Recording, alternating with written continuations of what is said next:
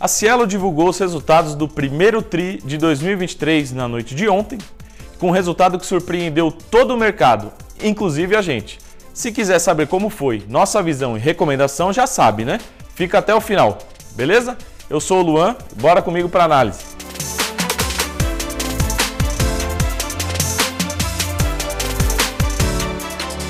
Bom, a Cielo apresentou um resultado acima das nossas expectativas, com lucro líquido de 441 milhões, impulsionado principalmente pelo bom resultado operacional e também pela venda da Merchant E, lá nos Estados Unidos, que era uma empresa investida da Cielo e que vinha dando prejuízo. Isso vinha prejudicando os resultados, mas agora ela já saiu do balanço.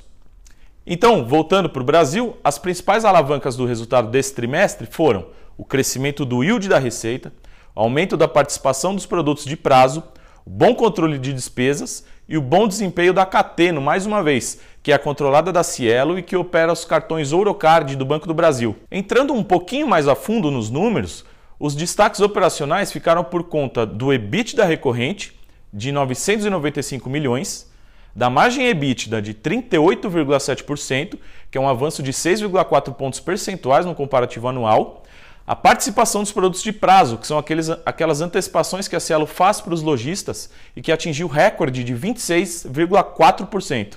Além disso, o yield da receita, que é quanto do faturamento da Cielo se transforma em lucro, chegou a 0,78%, uma melhora de 0,11 pontos percentuais no comparativo anual e que é o maior patamar em quase três anos.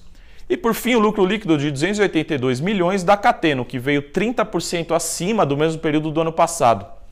Isso mostra a competência da Cielo naquela estratégia de diversificar receitas e de focar em rentabilidade. Pelo lado negativo, a gente destaca a queda de quase 10% na base ativa de clientes e o crescimento tímido de 1,4% nos volumes transacionados na Cielo, isso em comparação com o ano passado. Mas aqui cabe frisar que essa queda da base ativa de clientes a gente já meio que esperava, porque a Cielo vem optando por não entrar em disputas agressivas de preço e market share e vem preferindo optar pelo caminho da rentabilidade. Mesmo assim, não deixa de ser um ponto de atenção. Bom, encaminhando aqui para o final, a gente entende que a Cielo começa o ano surpreendendo com eficiência e capacidade operacional, é, há vários trimestres a companhia vem apresentando bons resultados, né? E mesmo com o ambiente desfavorável e com a competitividade do setor. E nesse trimestre em especial, a gente acha que a assimetria parece ainda um pouco maior. A gente tem visto também há vários trimestres que as estratégias, as estratégias da companhia, por exemplo, reprecificação, reposicionamento de mercado, rentabilidade, estímulo a produtos de prazo, desinvestimentos, todas elas vêm surtindo efeito e gerando valor a gente acredita que esses efeitos devem continuar para os próximos trimestres.